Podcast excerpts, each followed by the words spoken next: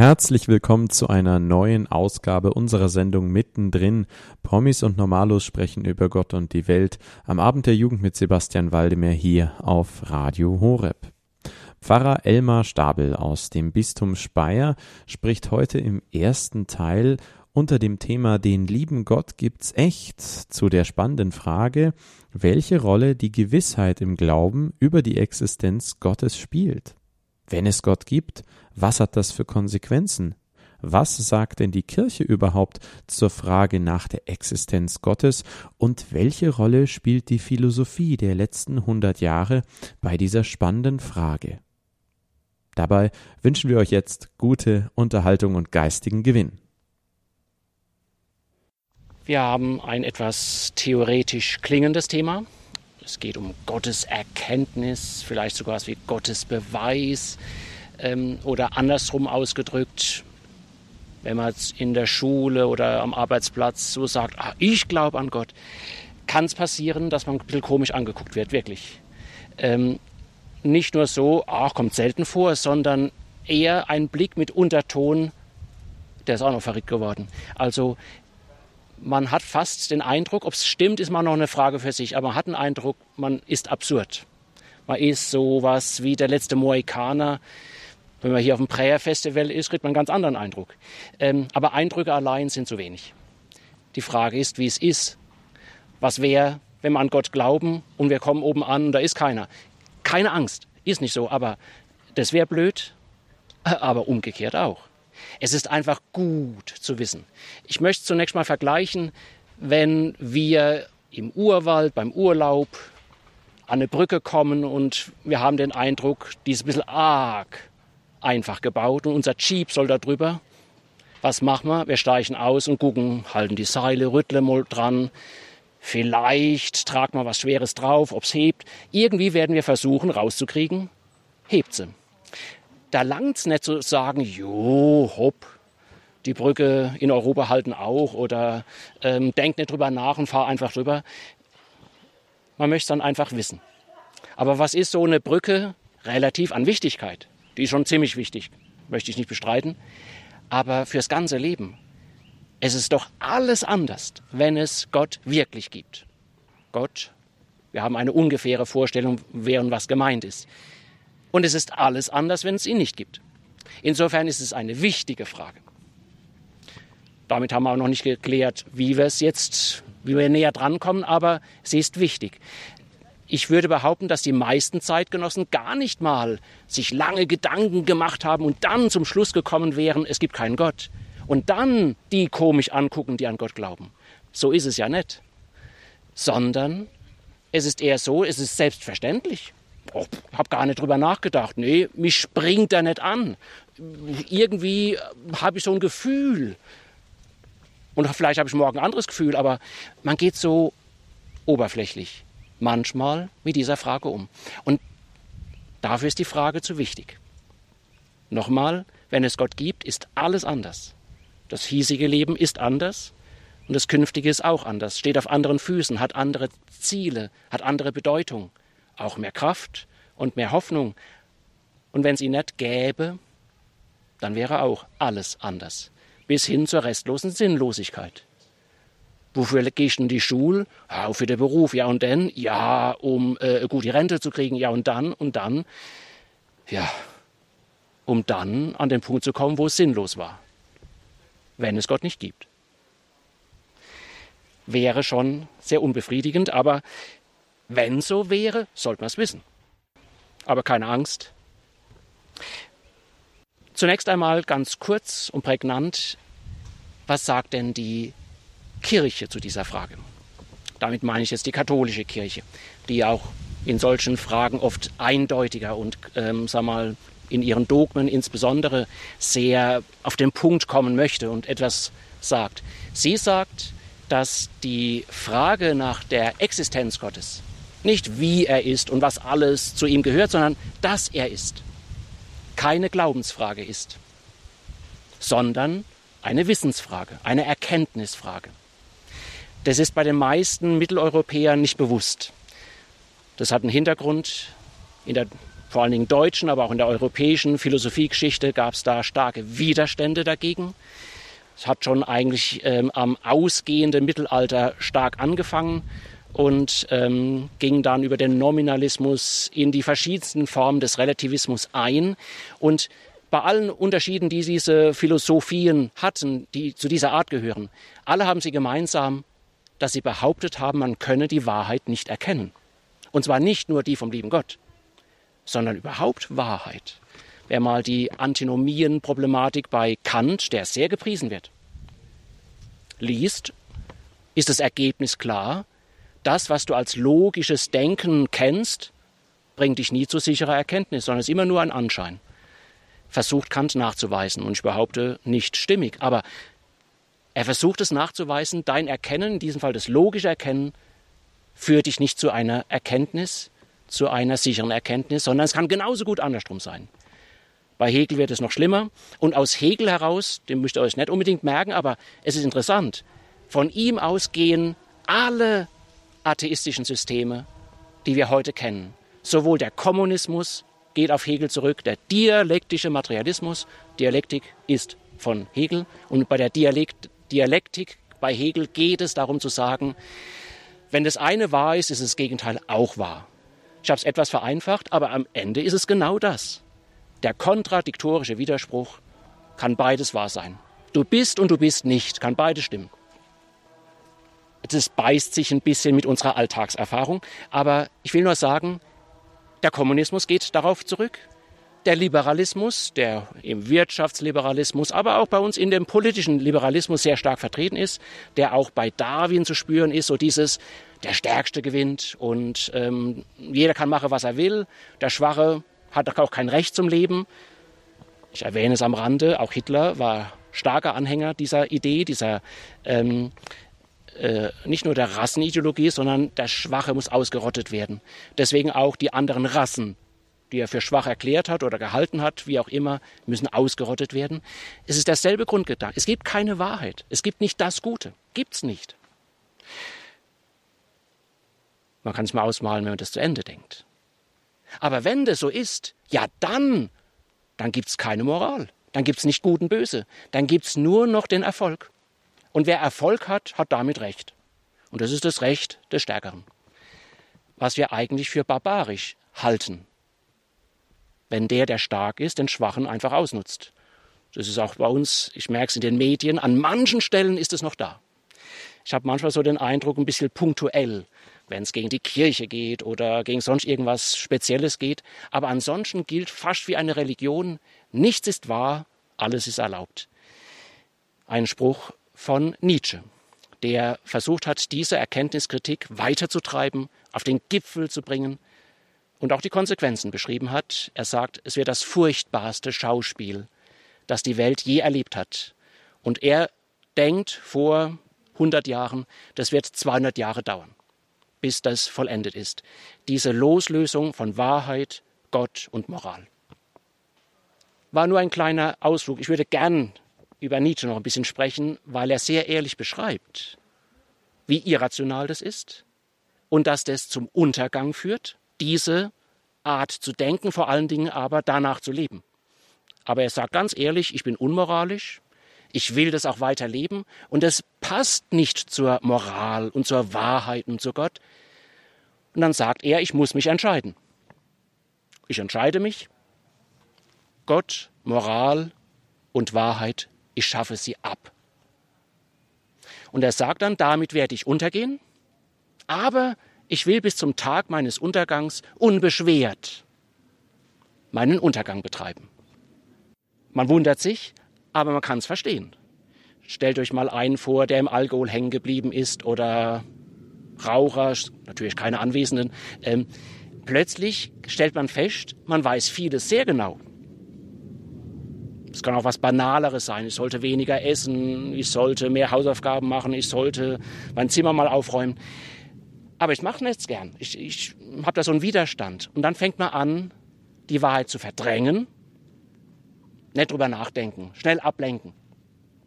Oder sie zu verleugnen. Ja, Nichtraucher sterben auch an Krebs.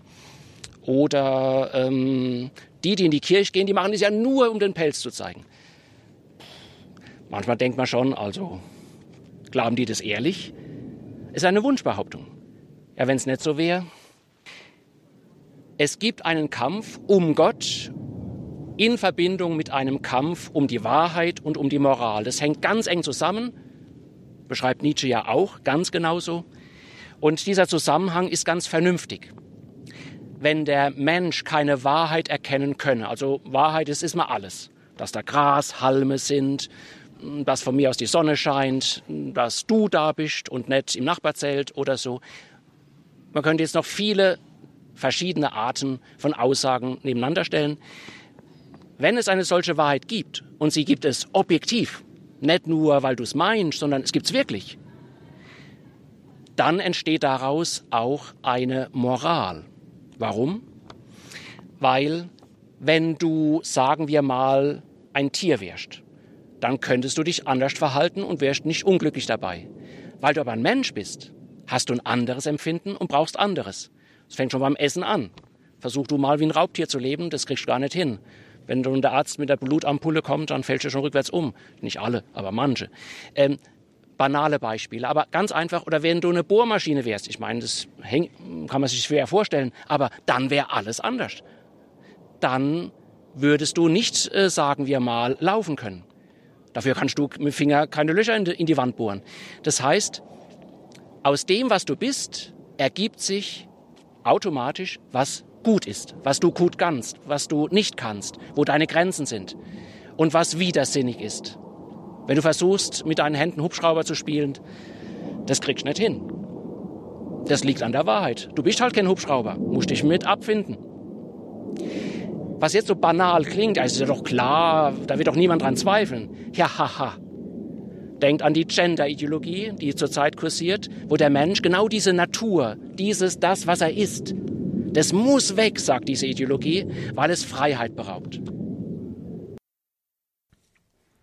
Ihr hört mittendrin. Promis und Normalos sprechen über Gott und die Welt am Abend der Jugend mit Sebastian Waldemeyer hier auf Radio Horeb. Heute mit dem ersten Teil des Vortrags von Pfarrer Elmar Stabel aus dem Bistum Speyer zum Thema Den lieben Gott gibt's echt. Es geht um die spannende Frage über die Gewissheit im Glauben in Bezug auf die Existenz Gottes dass das Lehramt der Kirche dabei nüchtern festhält, dass die Existenz Gottes aus den geschaffenen Dingen klar erkennbar ist und dass auf der anderen Seite die Philosophie der letzten hundert Jahre hier einige merkwürdige Theorien aufstellte, Darüber hat uns Pfarrer Elmar Stabel bisher auf spitzzüngige und provokante Weise aufgeklärt.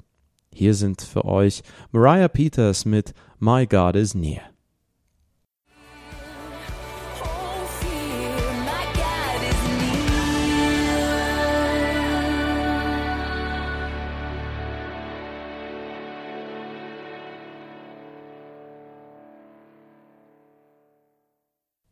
Das war Mariah Peters mit My God is Near. Ihr hört mittendrin Promis und Normalos sprechen über Gott und die Welt am Abend der Jugend mit Sebastian Waldemar auf Radio Horeb.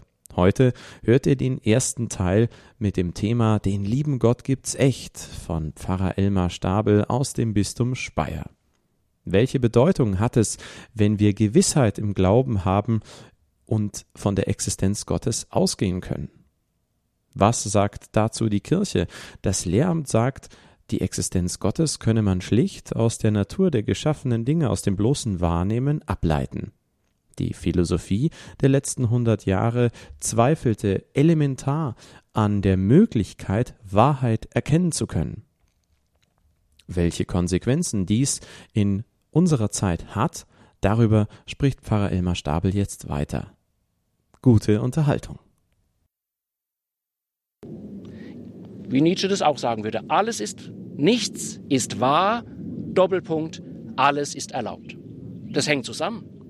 Wenn nichts wahr ist, dann ist alles erlaubt. Wenn etwas wahr ist, ob ich es will oder nicht, dass ich zum Beispiel ohne Hausaufgaben machen keine guten Noten kriege, wenn das wahr ist, dann hast du eine Moral.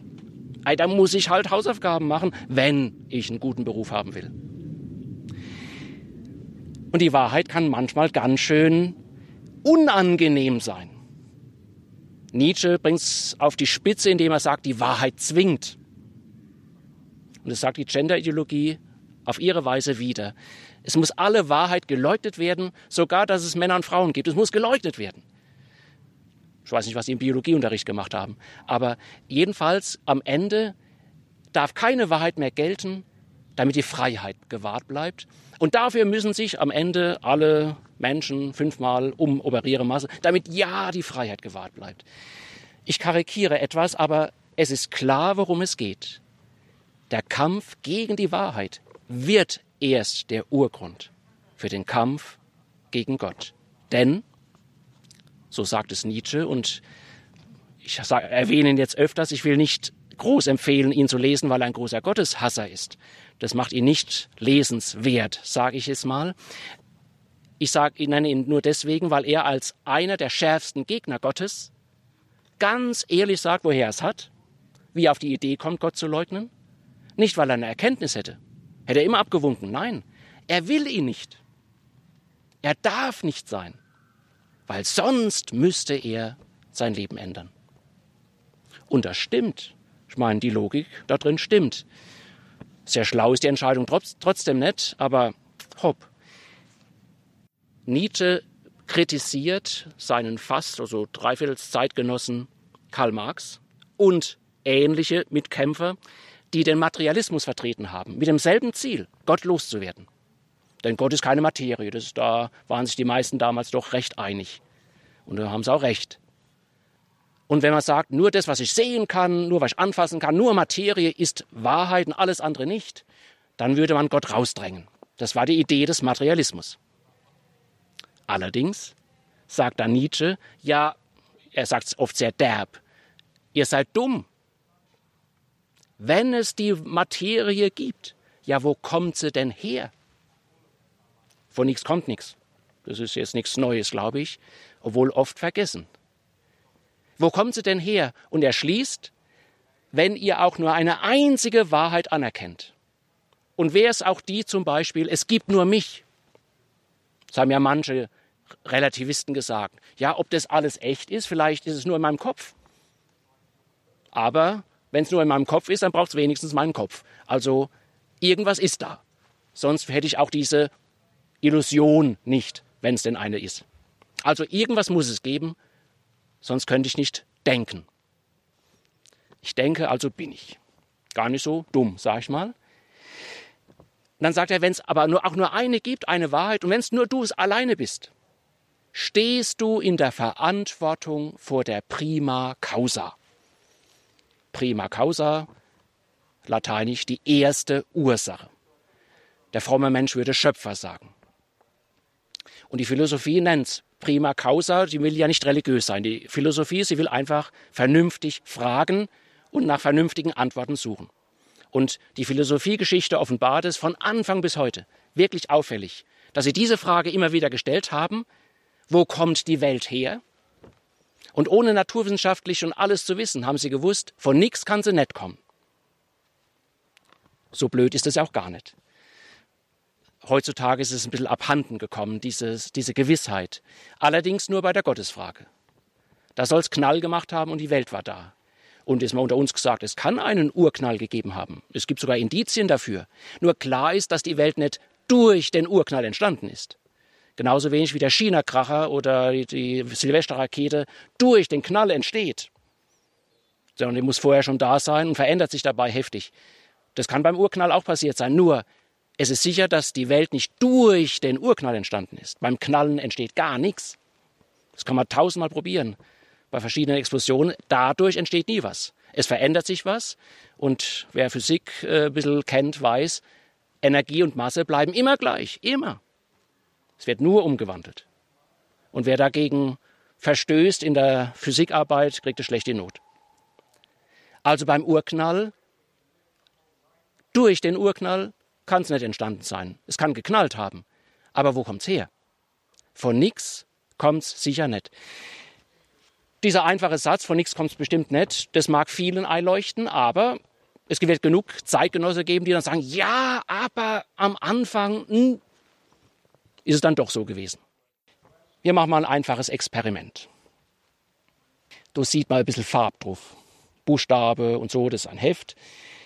Ich stelle mich jetzt hier hin und behaupte sozusagen versuchsweise mal, ich habe das eben in der Hand gehabt, drei Minuten, vier Minuten bevor er kam und es war blank, leer, weißes Papier. Und da hat's Botsch gemacht und da waren Farben drauf. Stellt euch mal vor, das würde ich jetzt nicht im Rahmen dieses Themas sagen, sondern einfach so. Was würdet ihr, natürlich weil er höflich seid, nicht laut, über den Herrn Pfarrer Stapel da denken? Und interessanterweise, ich weiß, was ihr denken würdet, außer ihr habt es nicht kapiert. Entschuldigung. Aber ansonsten, hä, was sagt er du? Dann sagen Chinesen, Eskimos, Deutsche, Afrikaner dasselbe. Jo, hat über durchgetrunken, die Hits, ja, okay. Aber es werden alle denselben Schluss ziehen. Wenn einer das im Brustton der Überzeugung sagt, da war nichts und hat's platsch gemacht, dann war's da. Oder der Tisch von allein gedeckt oder das Haus von allein gebaut. Jeder wird sagen, der spinnt. Ah, ihr wart doch gar nicht dabei, kann ich jetzt sagen. Ihr wart doch nicht dabei, wie das passiert ist. Woher wollten ihr das wissen? Dass es nicht so war? Hm weil eure Erfahrung so häufig ist, in unterschiedlichsten Bereichen.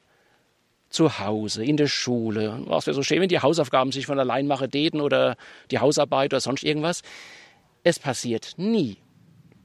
Und wenn etwas passiert, plötzlich rumpelt was. Sagen wir mal, ihr seid so allein zu Hause und in, im Nachbarzimmer, aber in der Wohnung, wo ihr allein seid, da rumpelt's. Ihr seid ganz erschrocken, rennt rüber und was ist da? Ah, die Schränke sind umgefallen und der Tisch steht äh, an der Wand. Und würdet ihr dann sagen, ist halt so, Hopp, passiert manchmal. Hättet ihr nicht einen kalten Schauer über den Rücken und geradezu Todesangst, bis ihr rausgekriegt habt, ach, das war der Hund oder da war Erdbeben oder irgendwas, woran es gelegen hat. Nämlich solange ihr die Ursache nicht findet, ihr aber wisst, dass eine da ist, habt ihr Angst vor dieser unbekannten Ursache. Auf die Idee zu sagen, das ist einfach so passiert, ohne Ursache. Der Tisch einfach blub an die Wand geflogen. Eure Erfahrung lehrt euch, und zwar eine mehr wie tägliche Erfahrung, eine minütliche Erfahrung. Das passiert nie.